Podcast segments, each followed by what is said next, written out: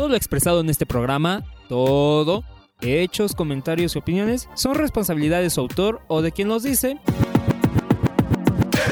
y no reflejan en ningún caso el punto de vista de IBI México. Los participantes autorizan su transmisión sin fines de lucro.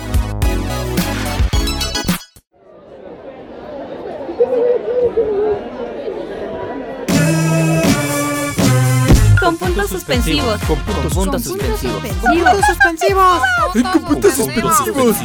Con puntos suspensivos. Con puntos suspensivos. Con puntos suspensivos. Porque siempre hay algo más que decir.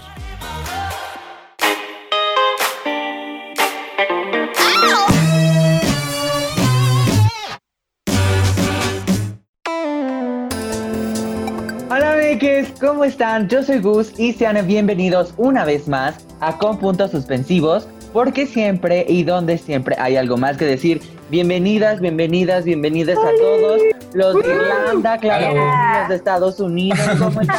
How are you? Hello. Bueno, aquí la bilingüe es mi amiga Jenny. No, no, no, no, yo soy... Pero Sí, pues, sí es. Estamos aquí Sí, sí, en otro sí. con puntos suspensivos en esta cabina virtual. Damián, Jenny, Betty, ¿cómo están? El día de hoy. Con toda Muy contento de estar con ustedes como siempre. Y quiero recordarles a ustedes, Radio Escuchas, que tenemos páginas en, bueno, redes sociales en Facebook, Twitter e Instagram, así que síganos. Ah, y en YouTube. También Yeah. Sí. todas como con puntos suspensivos. Sí, nada, oiga, hoy es martes 22 y quiero decir que hoy llegamos a 400 seguidores en Facebook. felicidades. Gracias a todos. Muchas gracias. Oye, Betty, ¿qué tenemos hoy? Cuéntanos. Amigos, les vamos a spoilear. Bueno, les voy a spoilear todo el programa porque en esta ocasión les traemos un súper, súper, súper programazo. Porque vamos a platicar sobre las canciones que no pueden y no deben faltar en una batucada. Por eso de que extrañamos ir a fiestas. Cuando ya nos podamos ver, invítenos a una reve de 48 horas, por favor. Además, que el sabor Me duermo. hasta abajo. Y otra cosa que traemos el día de hoy es que el sabueso lector se puso a patear revistas digitales que ustedes pueden bajar y leer en línea, así que dense. Pero además, ¿qué más traemos, Jenny? Pues les vamos a platicar de las tendencias de YouTube a lo largo de la historia. Ya ven, puro chisme, aquí se sabe de todo. En nuestro bonito segmento de cultura pop. Y para cerrar con nuestros ya conocidos datos para romper el hielo. Y como saben que estamos bien obsesionadas con el mar aquí, eh, Sí. les venimos a presentar a las medusas. Y pues, ¿qué ven? Nos vamos bandidas Yeah. como tendidas. Ah, no, tendidas como bandidas. Vendidas como tendidas. Vamos como a tendernos bandidas. ¿Qué señorismo es ese, amiga? Vámonos a tender. Pues vámonos. Vámonos.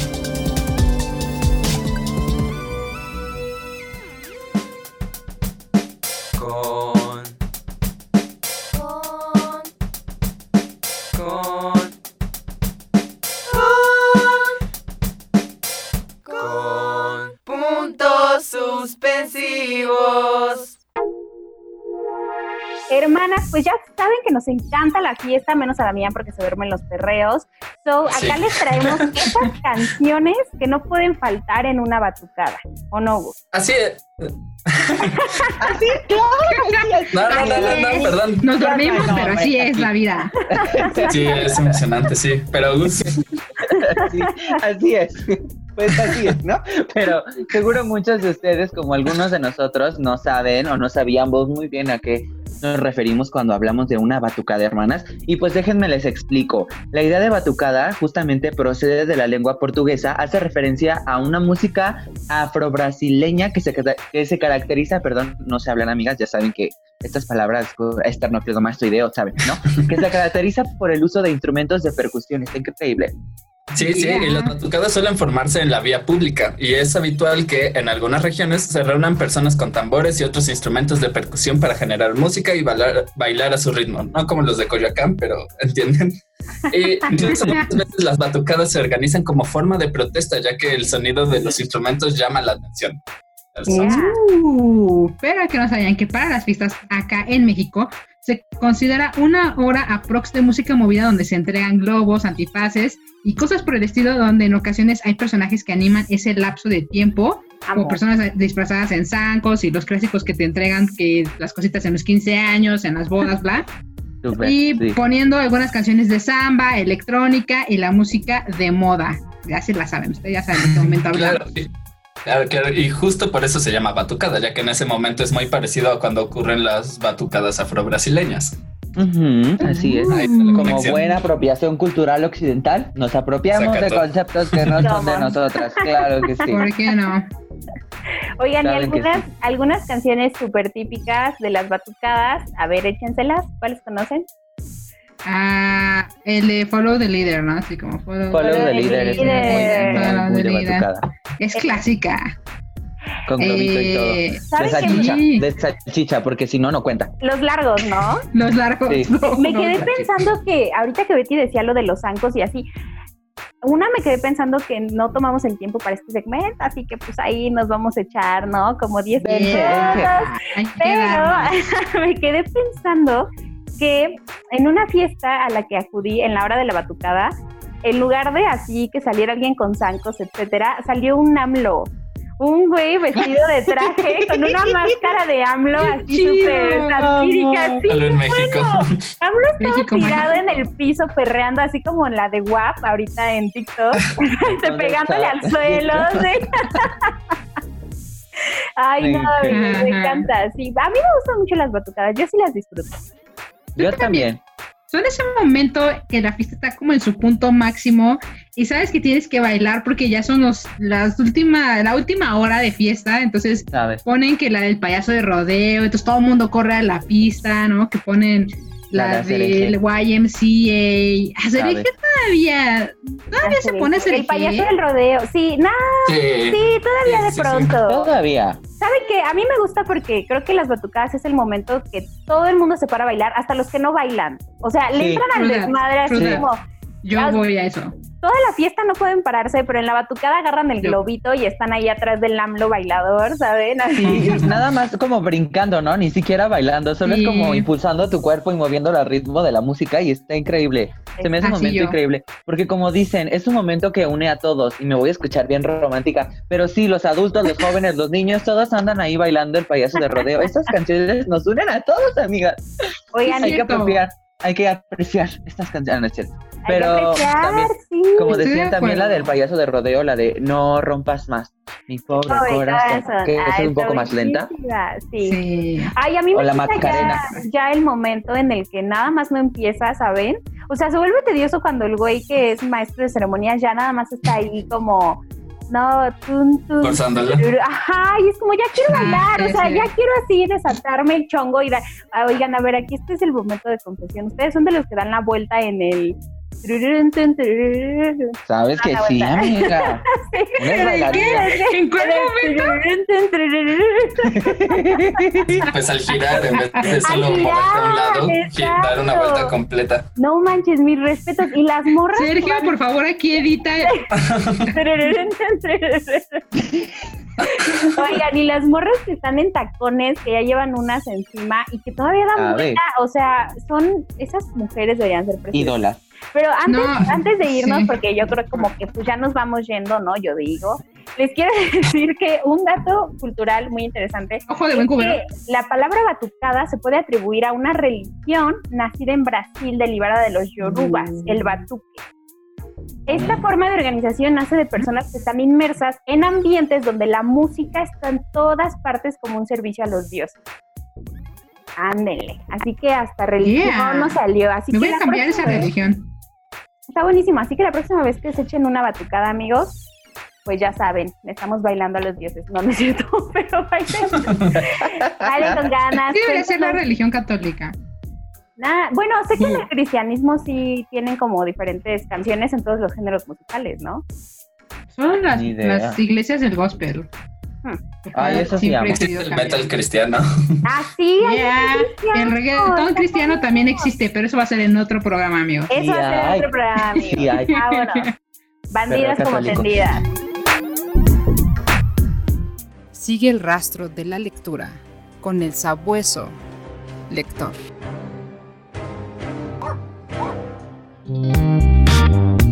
Oigan, ¿ustedes son todavía de leer revistas, amigas?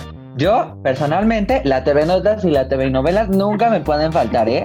Esas son de ley para mí. Pero La bueno, revista tú. sabes que sí. Pues esta semana el sabueso lector justamente anduvo olfateando en la virtualidad vaya revistas digitales y también se fue a la TV Notas, que no me engañe, el sabueso lector es igual de chismosa que yo. Y les traemos algunas recomendaciones, ¿verdad, Betty? Sí, claro. ¿Por qué no empezamos con la bonita y hermosa revista de la universidad? Si lo suyo es la variedad de artículo, de temas, ciencia y más, tienen que echarle ojo a la revista de la UNAM, porque desde 1930 la universidad ha publicado esta revista. Suspendió su publicación durante la Segunda Guerra Mundial, ¿no? Porque vamos a ser solidarios, ¿no? Pero sus últimos números se han puesto bien chidos. eh, la edición es muy preciosa y hermosa. Y por ejemplo, los últimos números han hablado sobre racismo, sexo, pandemias, agua, fascismos, animalitos. Ha habido de todo. Ha estado Ha habido muy de chida. todo. La revista Es está decir, muy variada. Muy variada. Aparte. Y está bien eh, padre. Está súper bien editada. La lleva Guadalupe Nettel, es la directora. Uh, Escritora uh, uh. mexicana, además. Es una diosa esa mujer. La amo, la adoro. Guadalupe, si estás escuchando esto, Guadalupe Nettel, te amamos en este podcast. Estaríamos honradas de que vinieras a visitarnos algún Al día cotorreo. al cotorreo, pero eh, sí, solo un paréntesis cultural. En la página de la revista de la universidad pueden encontrar una línea del tiempo desde cuándo se produce esta revista. Entonces está en Ujú. 1930 y Órale. luego hay un vacío. eh, justo en la Segunda Guerra Mundial y ahí ponen, ¿no? Como no publicamos nada en la Segunda Guerra Mundial, así como carita triste. Soy fan, Wow. un ojo, Qué la verdad chido. es que Sí, está es padre. amor. Ah, pues sí, chequenla. Y también les tenemos más recomendaciones. Por ejemplo, si les gusta la ficción, les recomendamos muchísimo sumarse a la revista Primero Sueño, revista digital mexicana trimestral de literatura de ficción especulativa. Ah, su sitio es revista Primero Sueo. 30 veces, bla, bla, Se los pondremos en las redes Ya sociales. saben, el www, http, todo esto que va antes, ¿no? Pero básicamente revista primero Sue- Sueo. Cuentan con una convocatoria permanente para recepción de relatos de hasta 4.000 palabras, por si ahí tienen algún escrito. Y la verdad es que es un proyecto que apenas está haciendo sus pininos en esto de la digitalidad, digitalidad, pero les recomendamos que se den una vuelta porque traen una propuesta súper chida.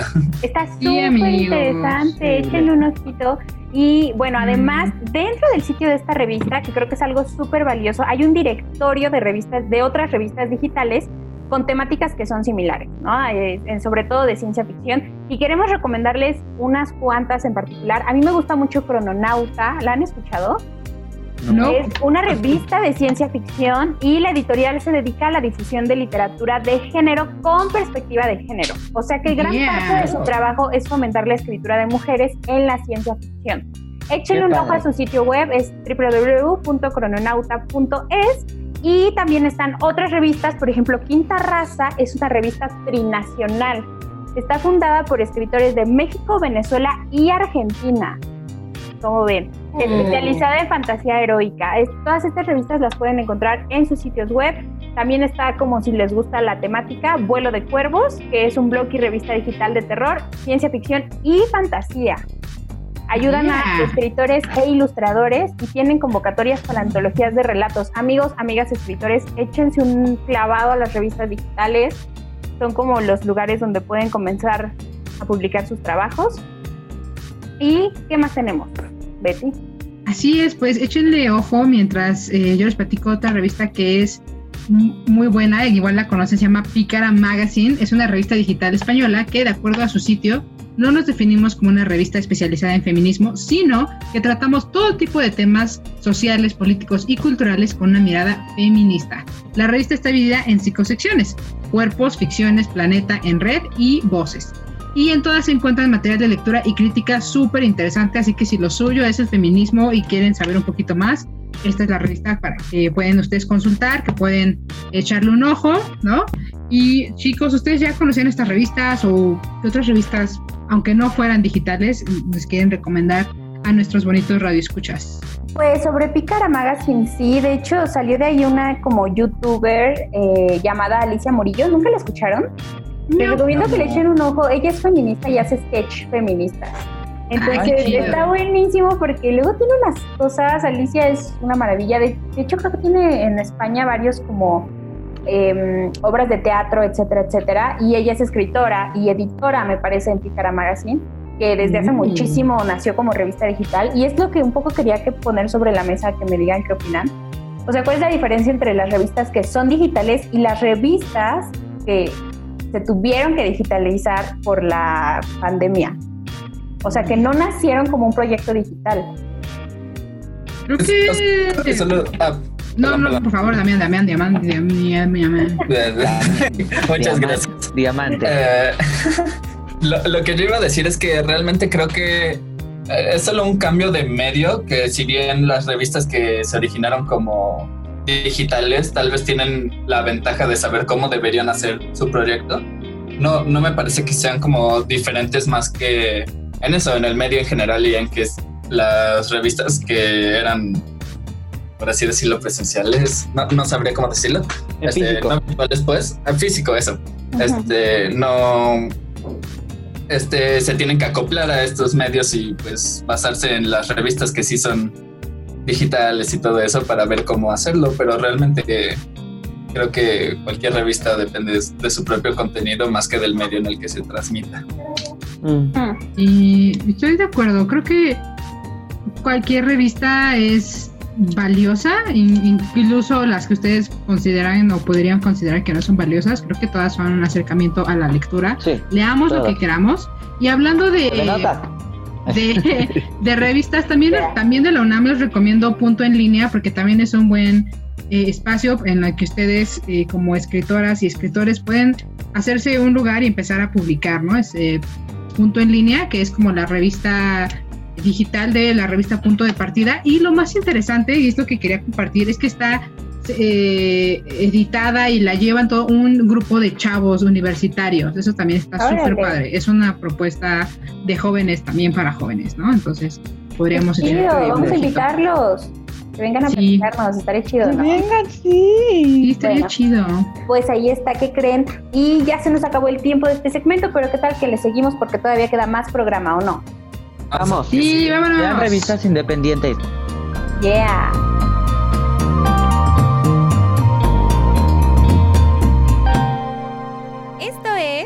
Cultura Pop.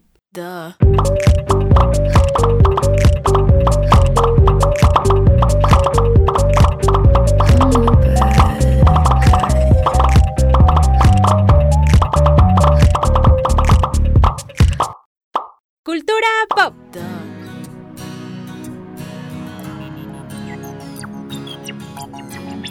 Pues bueno, tuvimos nosotros aquí en Cabina Virtual la curiosidad de chismear acerca de cuáles han sido las tendencias de YouTube a lo largo de la historia. Desde que esta página se creó alrededor del, bueno, no alrededor, en el año 2005 y fue comprada por Google en 2006. Y pues no sé, ¿ustedes sabían algo acerca de esta plataforma cuando salió? Yo no, tenía seis años, pero ustedes... Yo tenía Pero cuatro ustedes que amigas. están viejas. Yo tenía 10. Yo tenía 10.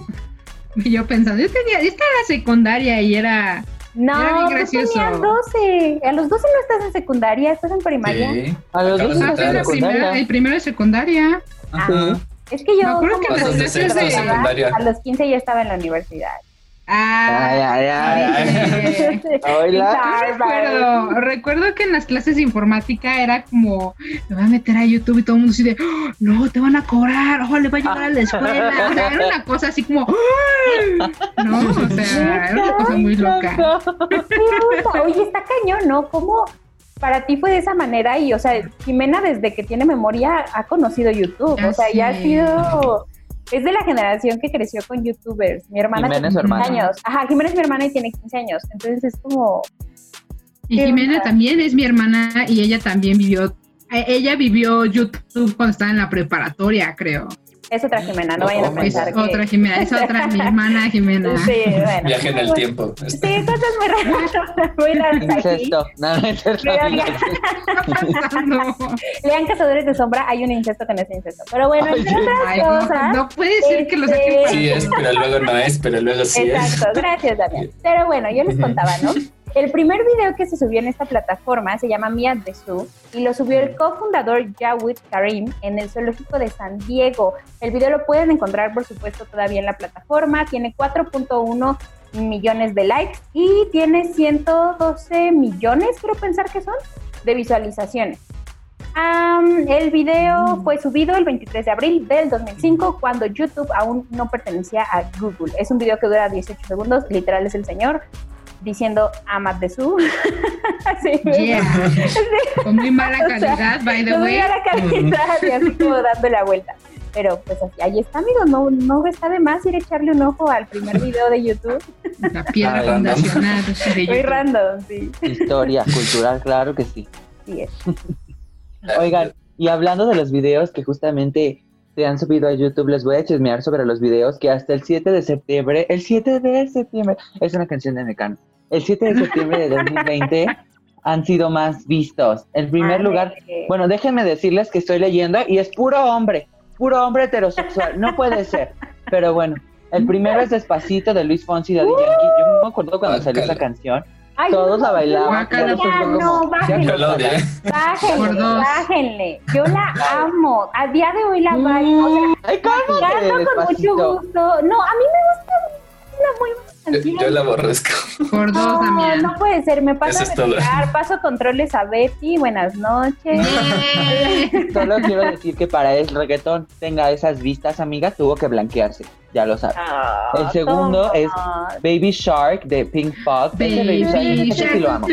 Otra que. Me encanta Baby Shark. Claro, una religión, dices tú. Nosotras la amamos porque no tenemos niños, niñes en casa. Me imagino que los papás. Los papás papá, sí, ya, Yo por soy ese. Oh, sí. Escuchando este podcast, así como no puede ser que aquí tampoco pueda liberarme Sí, de eso. sí, ¿no? Así que, si usted tiene un hijo o una hija en casa, Baby Shark. Never forget Baby Shark. El tercero, Shape of You de Ed Sheeran. El cuarto, See You Again de Wiz Khalifa. El cinco, una caricatura que se llama Masha y el oso. El seis, Yeah. Uptown Funk de Bruno Mars. Y el siete, Gangnam Style de Psy. El primer Uh. hit K-pop del mundo, dices. Fue el Así primer es. hit Cierto. K-pop. Sí, cierto. Cuando el K-pop llegó a- al occidente. ¿Sabes? Cierto. Sí, pero todos yo lados creo- esa canción.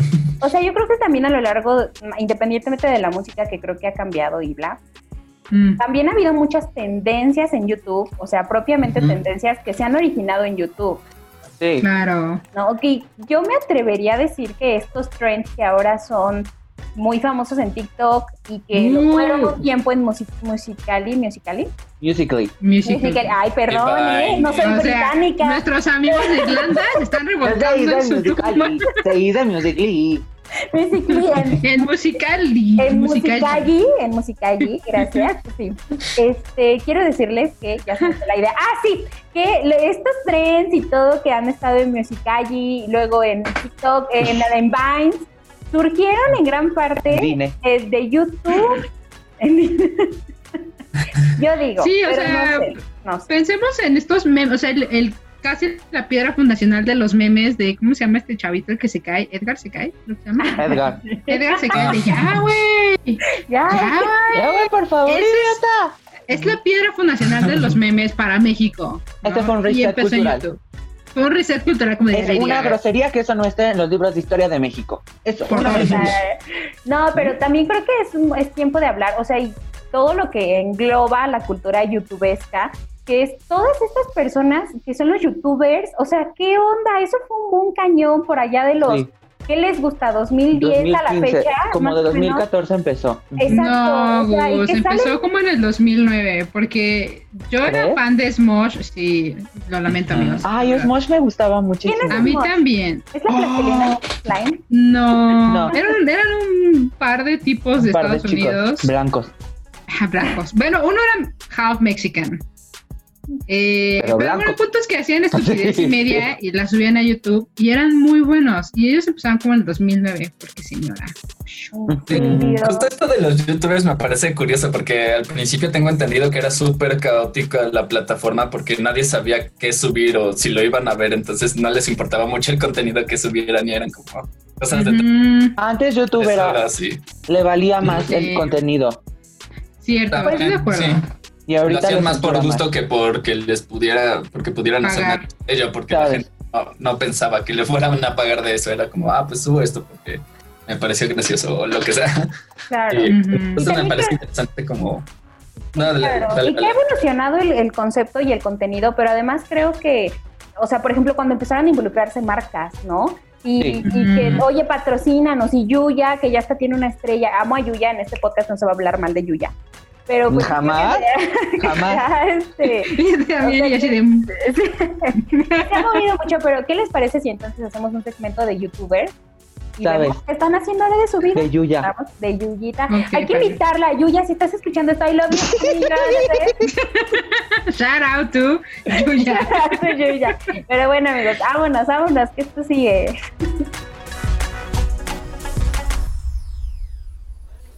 ¿Qué pasó? ¿Cómo están? ¿De qué va a querer sus tacos? Deme dos de suadero con todo. Órale, pues ahí le va el pilón.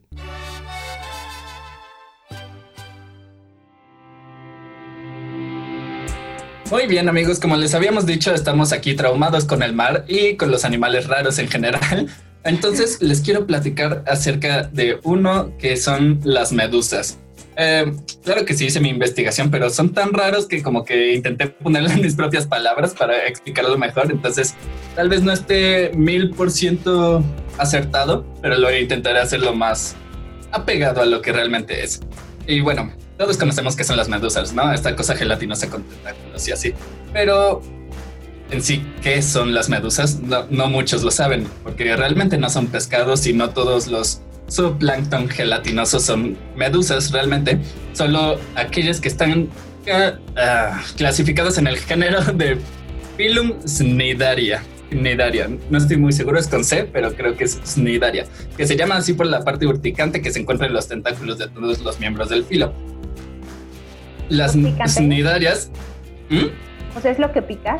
Por parte urticante, ¿te refieres a lo que pica? Sí, básicamente, sí. Al, al que arde cuando lo tocas, básicamente. Ok, ok. Que de hecho las sí. cnidarias son un animal en sí. O sea, las, las medusas son como animales. son más de un animal en sí. Pero ¿A ahorita este estas cosas urticarias este, son las cnidarias, que son los animales más simples que presentan células nerviosas y órganos de los sentidos. Estas se incluyen a los corales, a las anémonas y a las plumas de mar, que de cierta forma son solo otro tipo de medusas. Y bueno, las distintas especies Yeah. varían en el número de sus tentáculos que parten de un par a varios cientos. y hoy en día se sabe que hay más de 2.000 especies y se especula que hay muchísimas más de esas en el, en el vasto mar. Y ahora. Quiero decirles un par de datos que me impresionaron personalmente acerca de las medusas, que primero es el cómo nadan, este, que pues uno pensaría, bueno, son una cosa sin cerebro, sin, nada, sin ninguna parte rígida, ¿cómo, cómo, cómo demonios se mueven? Y como que absorben algo- agua por su boca que se encuentra entre los tentáculos y la expulsan, luego se van con la marea. Es una cosa Guau. rarita. ¿No son ¿A como bolsas? Que les Más o el menos, agua. De plástico. Son Más las o menos bolsas del es mar. por el mismo Amigos, no lugar por donde comen. Son las bolsas del mar. Un poco, ¿Qué sí. dices que son Morada. los camarones? ¿Los camarones son qué? ¿Las cucarachas del Las mar? cucarachas del mar. Qué ricas Sí. saben las cucarachas No, no. Sí, pero entonces es rarísimo cómo nadan así sin conciencia realmente. Bueno, sí tienen cierto tipo de conciencia porque tienen como células que distinguen si es de día, de noche para saber en qué ¿Tienen dirección. órgano? Sí, Sí, Esto, ¿verdad? Tienen órganos. Tienen un sistema nervioso muy básico. Ok. Ya. Pero sienten dolor y todo. No. ¿No sienten dolor? Ah, no. según yo ¿Les no. has Ese preguntado, no está Damián? bien. Eso me decía mi hija. ¡Tras! Sacando los trapitos. ¿Cómo se llama? Shout out to. Si vio a Elisa dice a mí, I do not love you. Ya di nombres, amiga, di nombres para llevar el rating. No, amigos, no. No, no, aquí, aquí pura Kimberly Loaiza, o sea, yo no digo, yo no. Nada. Bueno, No, pero Damián. regresando a las medusas, Sí, gracias. Este, solo quiero decir como así un par de datos rapidísimos porque ya casi se nos acaba el tiempo y pues sí quiero contarles estas cosas que están muy impresionantes a mi parecer. Claro. forma de eh, reproducción este, es que ubican cuando se tragan agua de mar que les dicen, no, te estás tragando como el esperma de miles de animales y así. Bueno, uno de esos es el de medusa. Wow. y óvulos, que cuando se juntan y se quieren mucho, no, este, cuando se juntan esos dos, bajan al, al cimiento del mar y se crean unas cosas que empiezan con P y se me olvidó el nombre, pero unas cositas muy chiquitas.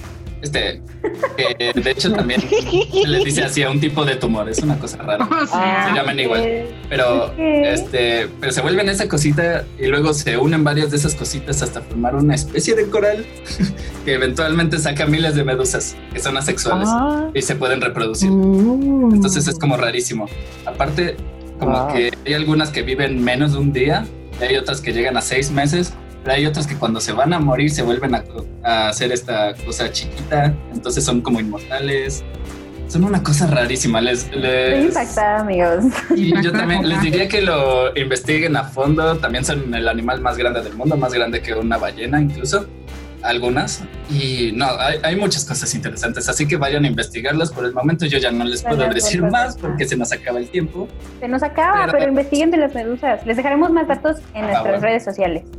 Sí, sí, sí. Datos Mm. raros. Vámonos a despedir.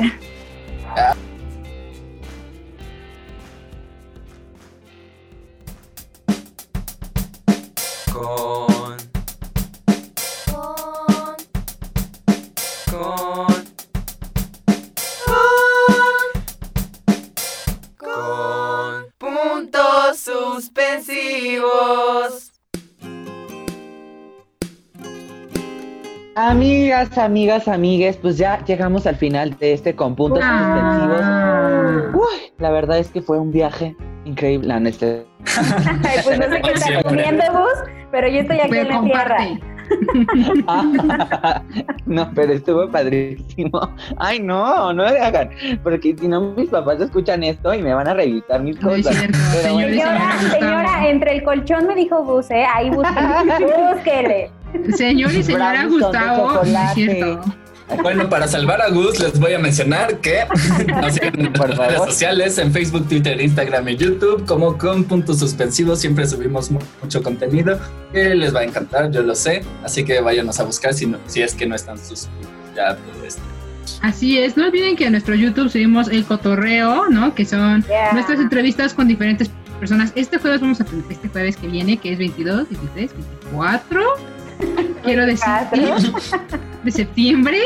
Eh, vamos a tener un cotorreo sobre em, activismo LGBT, así que pónganse, pónganse las pilas y sintonicen nuestro cotorreo. Y también Esteban y Gus suben el punto y aparte que es su resumen de la semana para que estén al pendiente de nuestro YouTube. Probablemente, probablemente vaya a haber más contenido, pero eso va a ser una sorpresa que les daremos en algún punto de nuestra soon, existencia. cuando tengamos 500 seguidores. Yeah.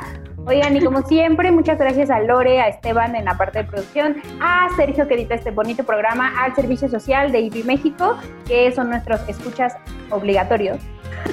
Pero gracias Las amamos, aquí, chicas. Las queremos. Y bueno, pues, como ven, nos vamos ya, tu mimí. Sí, no Sí, sé, mi Vámonos, mía. Pero no dejen de escucharnos, los queremos. Y recuerden que esto es con puntos suspensivos. Porque siempre siempre hay algo más que más que decir. Oh. Casi. Ahora. Vivan sin drogas. Hasta la próxima. Bye.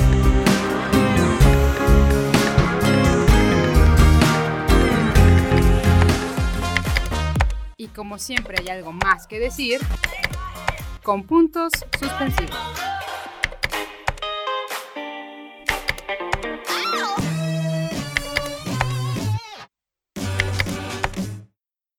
¡Corte!